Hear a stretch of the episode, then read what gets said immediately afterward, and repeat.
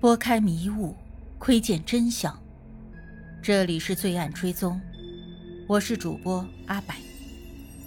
凶案或许离奇残忍，但作案的动机往往代表了人性的欲望。追踪真实罪恶，重返凶案现场。让我们开始今天的案件吧。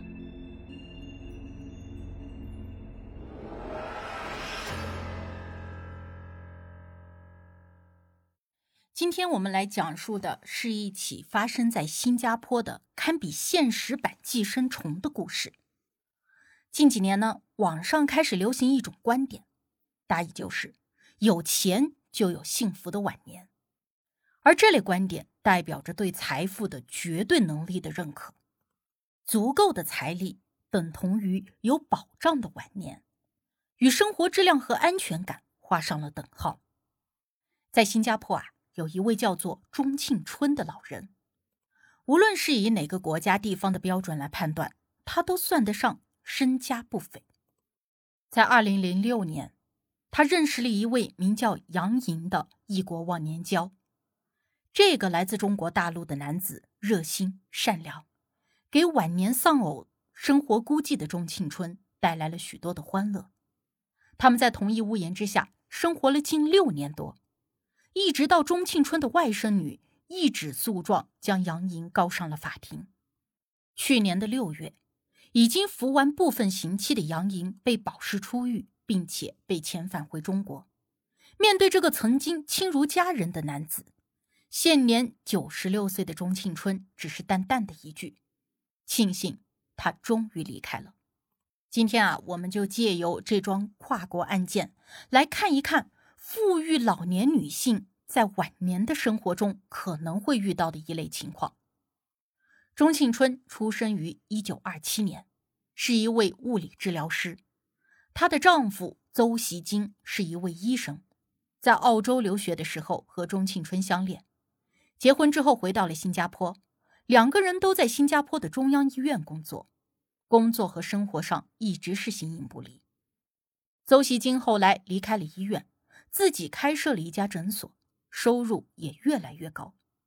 虽然夫妻二人膝下无子，但是感情非常的好。钟庆春下班以后呢，会去诊所等着邹喜金，随后再一起回家。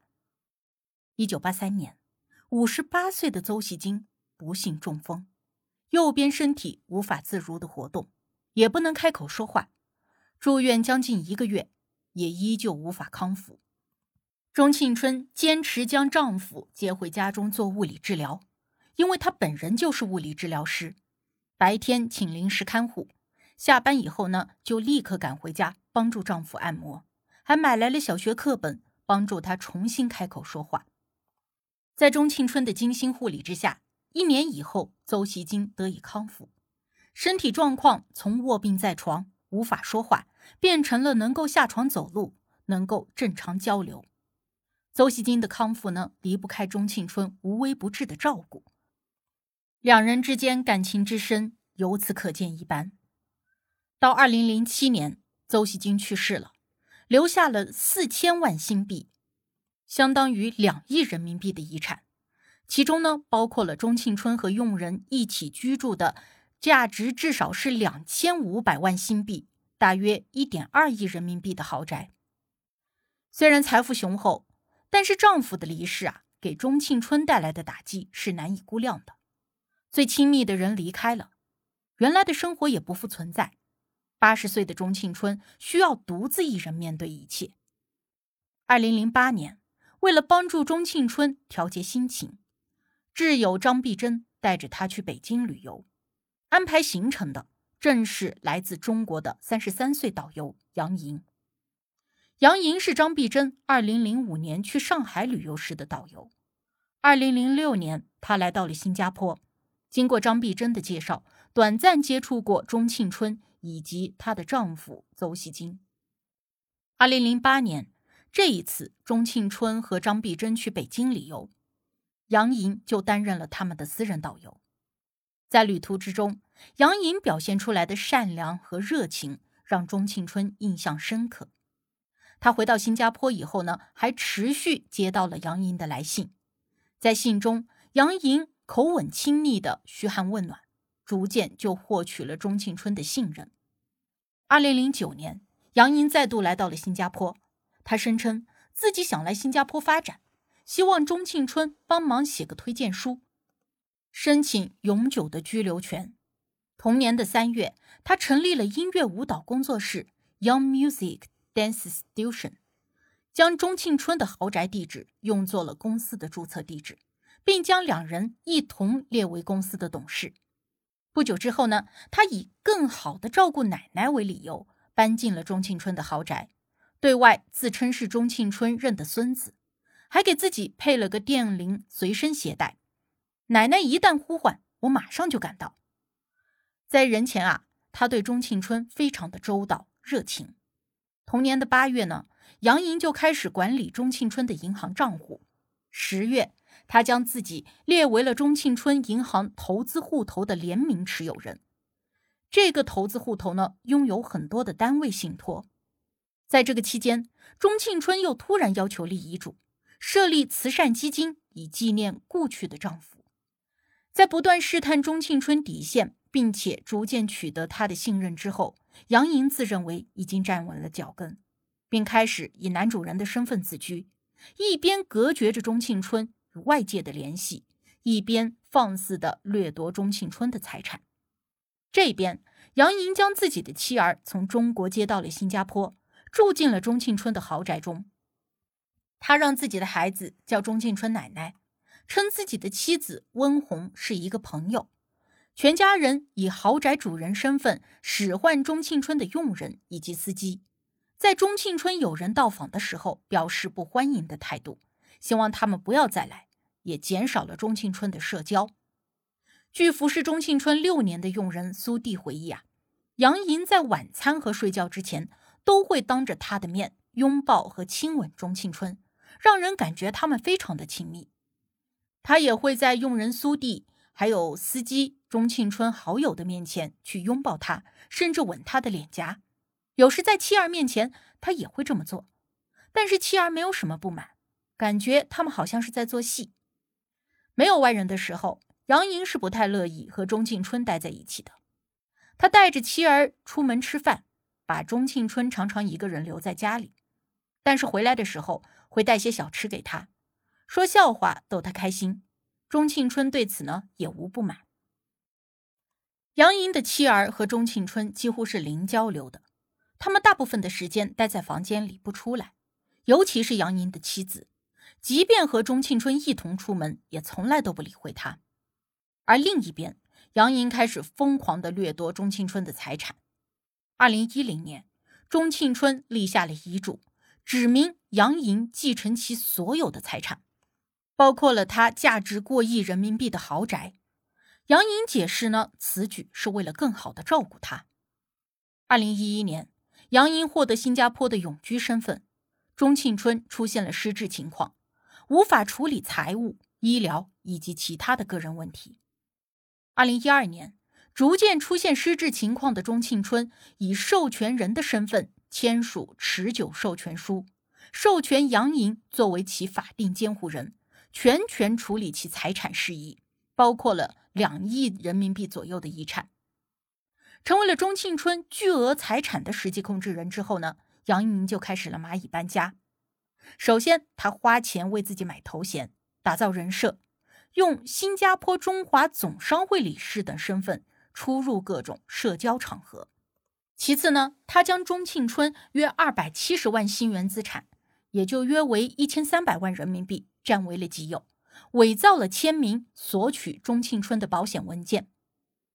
最后啊。他还偷偷的拍卖钟庆春收藏的大量古董字画，变卖他的珠宝首饰，总价值数百万新元，差不多是一到两千万人民币。而最先发现钟庆春不对劲的是他的邻居琳达。二零一四年的一月，琳达联络了钟庆春和已故丈夫邹锡金共同认的干儿子威利，说近年来钟庆春生活的各种怪异之处。当晚，威利便带着律师来到了钟庆春好友张碧珍的家中，商量如何帮忙。律师表示，威利并非钟庆春的家人，很难替他打官司。于是，威利牵头联系了钟庆春的邻居琳达、好友张碧珍、外甥女莫翠玲，四个人共同商讨如何用法律手段对付杨莹。八月二十一日，钟庆春的外甥女莫翠玲来到他的住处，看到杨莹一家四口鸠占鹊巢，气急之下将钟庆春带回了自己家同住，同时将杨莹告上了法庭。要求撤销其监护人资格，包括对钟庆春财产的法律监护权，取消持久授权书。杨莹则报警，称莫翠玲绑架了钟庆春。九月二日，杨莹有事离开了新加坡，莫翠玲带钟庆春返回家中换锁，并报警，要求杨莹妻子温红及孩子立刻搬走。双方僵持七个小时之后，杨莹妻儿被赶出了钟庆春的豪宅。九月十七日，回到新加坡的杨莹因涉嫌失信罪被逮捕。此时，距杨莹搬入了钟庆春家里已经有五年多了。至此，他对钟庆春的控制终于告了一个段落。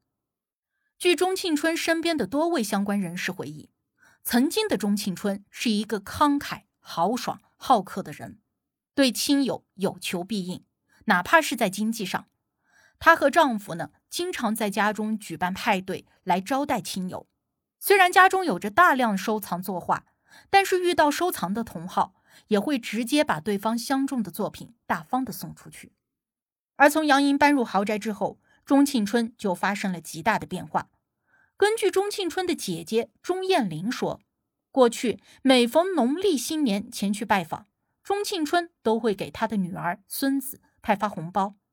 虽然只是意思一下，并非数额巨大的，但是杨莹入住之后呢，钟庆春就不再给后辈发红包。钟艳玲觉得奇怪，便问妹妹是不是杨莹不允许。钟庆春没有说具体的原因。根据钟庆春的邻居琳达说，钟庆春好客且喜欢热闹，经常去邻居家，或者是邀请邻居来自己的家里。琳达也习惯了经常打包好吃的东西送去给他，但是杨莹搬入以后，钟庆春深居简出，不像以往那样出来庭院散步。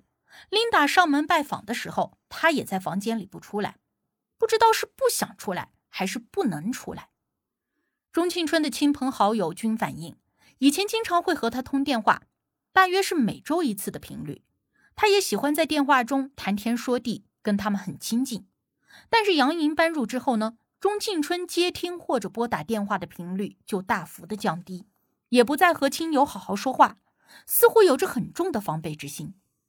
根据钟庆春的外甥女莫翠玲说，钟庆春的豪宅啊本来被维护的很好，但是杨莹搬入之后呢，豪宅明显就没有被好好的照顾，天花板出现了裂痕，墙角渗出了污水，墙壁油漆脱落，泳池旁的木头腐坏。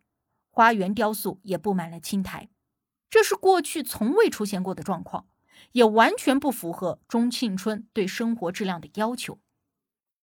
莫翠莲将钟庆春接回了自己家中居住之后，发现她已经不再是那个曾经时髦精致的老太太，衣服从内到外都遭到超乎想象。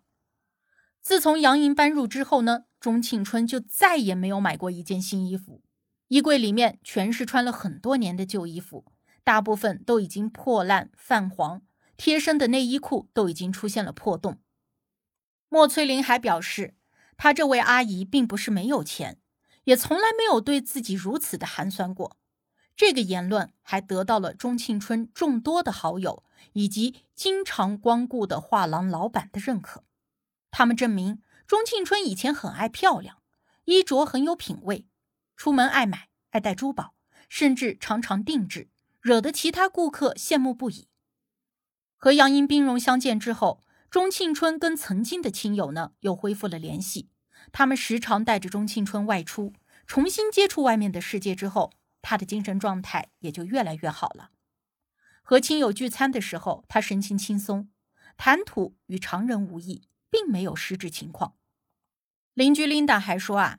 他看起来是很有自信的，对答如流，似乎逐渐的恢复了。琳达的丈夫还问她认不认得自己，他说认得，反应也很不错，和之前杨莹在的时候完全不同，感觉是判若两人。挚友张碧珍呢，也表示了钟庆春完全认得出自己。在琳达告知钟庆春杨莹要挑战他取消持久授权书的时候，钟庆春似乎非常的清醒。他说：“他怎么可以这样做呢？”还表示自己房子里的东西。自己的钱都要由侄女来保管。八世间奇案，看人间百态，品百味人生。喜欢的朋友可以订阅专辑，关注我，定期更新真实案件。你都看过或者听过哪些离奇的案件？欢迎留言讨论。我是阿柏，我们下期见。